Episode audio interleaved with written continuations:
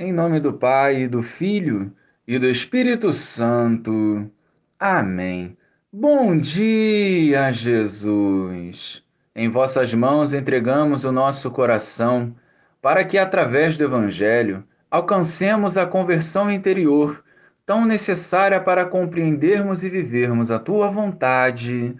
Amém. Naquele tempo, disse Jesus: Ai de vós, mestres da lei e fariseus hipócritas, vós sois como sepulcros caiados.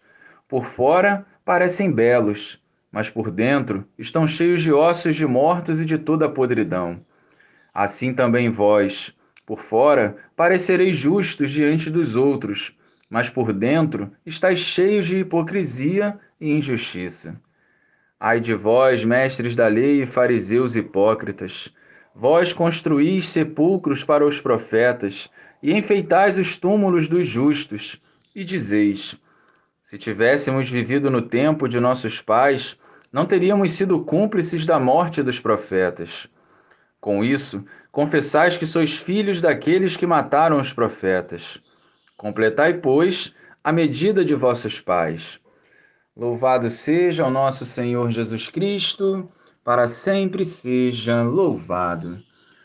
O Espírito Santo quer trazer vida aos nossos corações e nos despertar para a vivência da santidade, onde o nosso testemunho será a maior evangelização que poderemos ofertar. A postura dos escribas e fariseus em nada contribui para a edificação do reino de Deus. E as duras palavras de Jesus devem igualmente nos levar a uma profunda reflexão a respeito dos nossos passos em nossa caminhada. Nada passa despercebido aos olhos do Senhor. Portanto, de nada adianta enganar os homens com um falso testemunho. A hipocrisia desagrada Jesus, pois um coração sujo e impuro não consegue discernir a vontade do Pai. Olha apenas as próprias vontades. As palavras bonitas podem até agradar aos homens, mas o que converte é um bom testemunho. Quantos santos atraíam multidões ao Senhor simplesmente por exalarem o céu. Esse é o nosso desafio de hoje: pregar o Evangelho e, se necessário, usarmos palavras. Glória ao Pai, ao Filho e ao Espírito Santo, como era no princípio, agora e sempre. Amém.